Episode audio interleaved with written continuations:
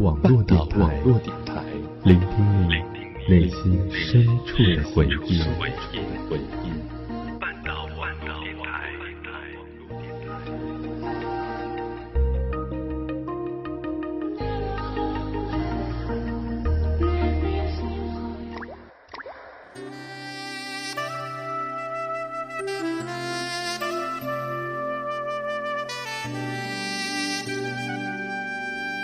光岁月，经典美文，欢迎走进半岛网络电台，品文轩。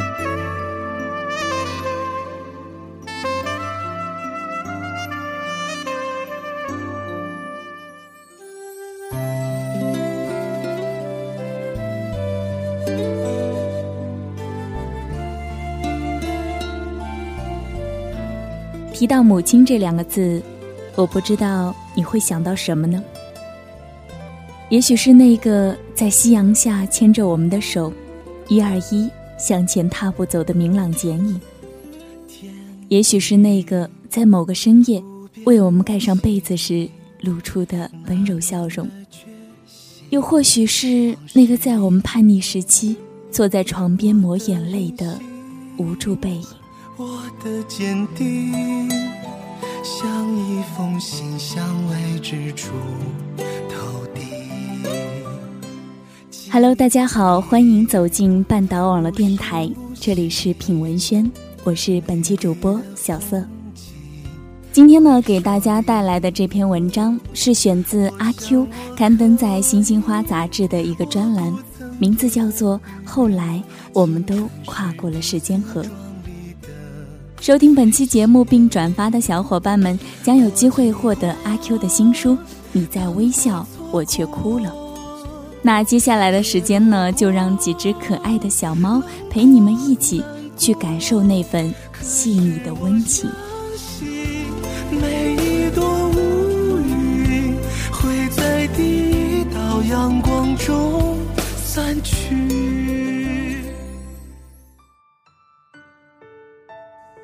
我家现在有七只猫，三只大白猫，两只是公的，一只是母的。还有四只小猫，三只是黄白小花猫，一只纯白的，很是漂亮。没事的时候，我总喜欢指着那群在场地上晒太阳的猫，给小侄子说他们的家庭关系。小侄子听得云里雾里的，倒是堂嫂笑着问：“你怎么养了那么多的猫呀？”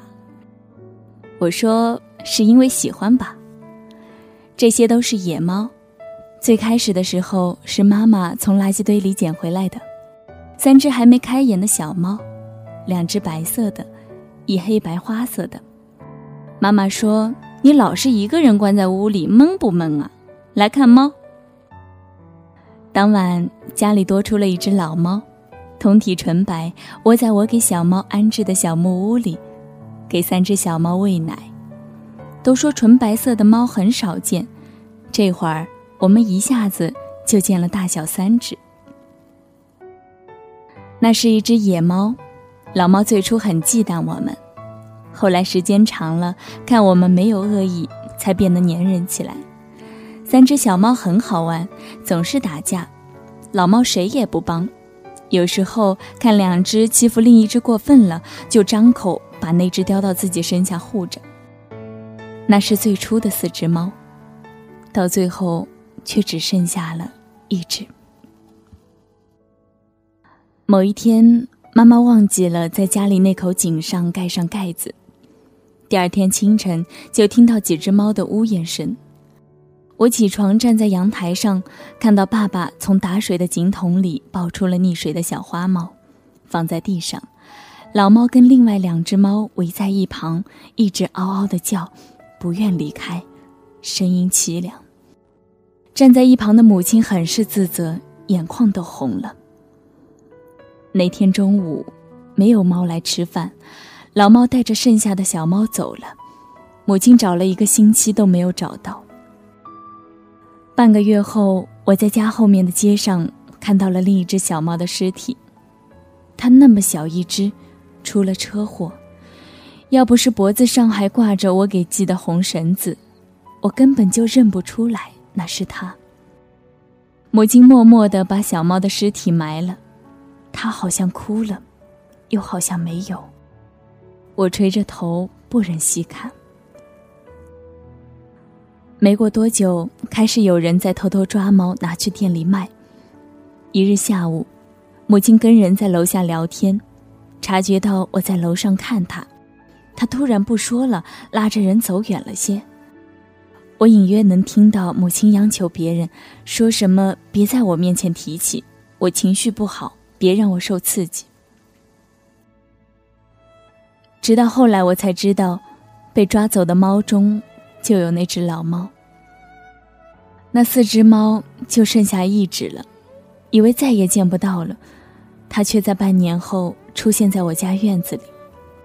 身形比离开前修长了很多，很瘦弱，眼睛是瞎的，耳朵是聋的，脖子上是我给系的红绳子。饭要放在嘴边，它才能吃到。偶尔想伸手摸摸它，它却早已不知躲去了哪里。邻居笑母亲：“为什么要养这样一只猫？不着家也不抓老鼠呀？”母亲只是笑，看猫的眼神就好像在看一个孩子。一年之后，家里多了另外两只白猫，一只公的。一只母的，都是野猫，都很凶。事先他们是来抢我们家小白饭的，小白眼瞎，动作慢，常挨打，好几次被我撞见，我气得赶那两只猫，母亲便会阻挠，让我再拿两只碗。各自有了食物，三只猫再也不争抢了，各自吃完，选一个地方晒太阳。之后，小母猫怀孕了，母亲饭桌上跟我说笑，说不知道是哪只野猫的孩子。父亲就嘟哝道：“养那么多猫做什么？家里都快成猫场啦。”当然，他也只是发发牢骚而已。小母猫偷偷找了地方生了小猫，我想去找，母亲说不要找，等过一阵子，他会带小猫回来的。最近老下暴雨，我总是醒得比较早，起来以后站在阳台呼吸新鲜空气。雨停了，空气特别好，我的心情也跟着变得特别好。只是随意的一瞥，眼角余光就看到四只瘦弱的猫影蹲在邻居家小屋顶上，小母猫着急的在下面喵喵叫唤，母亲在给猫碗里分食物，四只小猫。三只黄白小花猫，一只纯白的。母亲说错了，小猫的爸爸是别人家的大黄猫。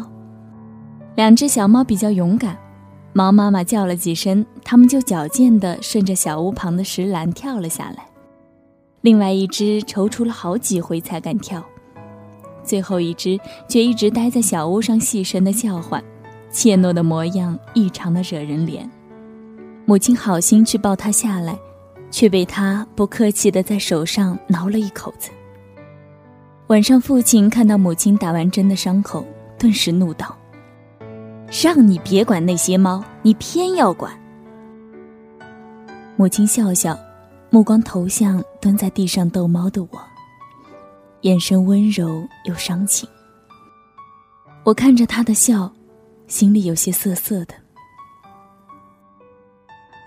我跟那些猫一样。我也是母亲领养的。我素未谋面的哥哥，照片里眉目清秀，笑容爽朗。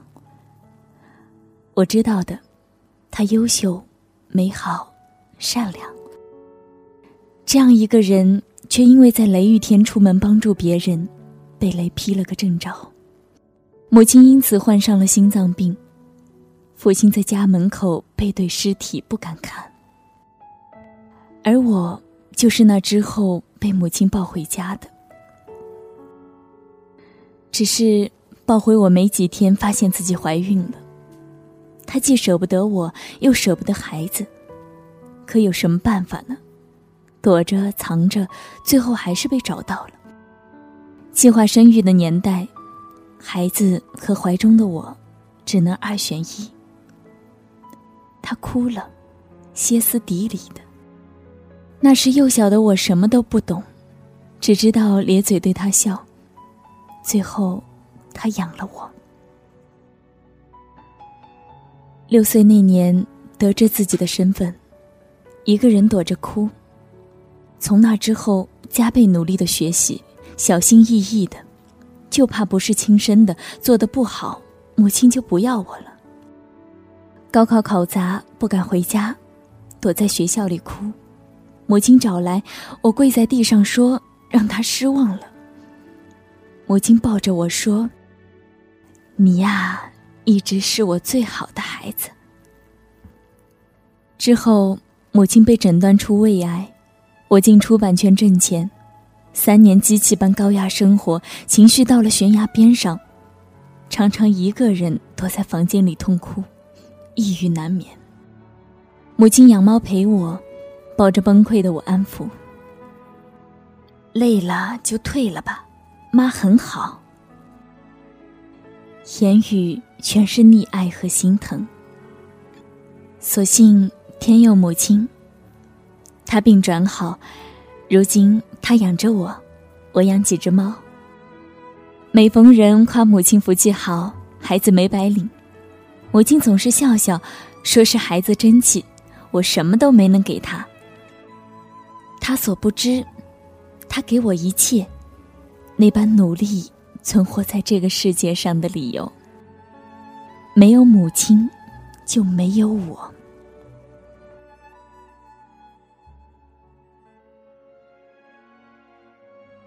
读完这篇文章之后，我细细的回想了一会儿。对于我而言，母亲存在的最纯粹的意义，不过是作者阿 Q 所写的：“他给我一切，那般努力存活在这个世界上的理由。”还记得我第一次走出我生活的城市，去公司报道，母亲送我时眼泛的泪花。在我必须要走的时候，我简单的说了声再见，便头也不回的走了。我觉得。我能感应到，在这拥挤的人潮，有一双不舍的目光，是属于我和母亲的，这就已经足够了。而我现在每天都会在公司里用键盘敲打着各种冰冷的数字，或者抱着一叠财务报表，在公司各个部门奔走着，为的不是生存，而是生活。所以，在我参加工作之后。我比以前要理解母亲多了，懂得赚钱的不容易，也懂得了为什么母亲总是在我小时候说，一分钱都恨不得掰成两半花。我也感谢他从小教我洗衣做饭，不至于在外面挨饿，衣服也不会整天脏兮兮的。每到月底，母亲都会给我来一通电话。前两年的时候，我都会跟他说公司里一些不愉快的事情，然后他也会跟我分析其中的一些处理方式和道理。而现在，我几乎是报喜不报忧了，因为我不想再让他为我担心。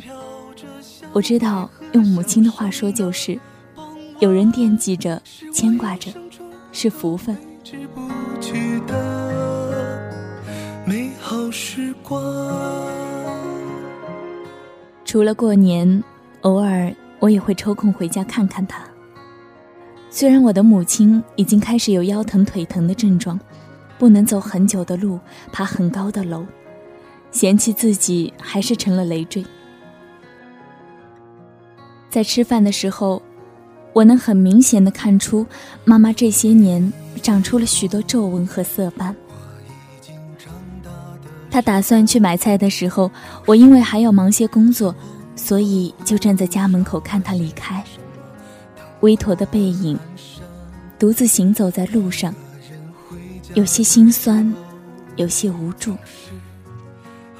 我无数次想象，在汹涌的人潮里，逐渐开始苍老的妈妈，跌跌撞撞的行走的样子。我突然就好想回到从前，为的不是再次挥霍青春，而是为了能让妈妈的容颜永驻。她曾经给了我这个世界上最美的笑容，照亮我整个懵懂的年幼时光。我的母亲并不算多漂亮，只是普通。普通的她没有显赫的家世，也没有一个多金的老公，她却笑得洒脱而又隐忍，流淌着跨越了时光长河的温暖，永远都不会消失。再没有什么比得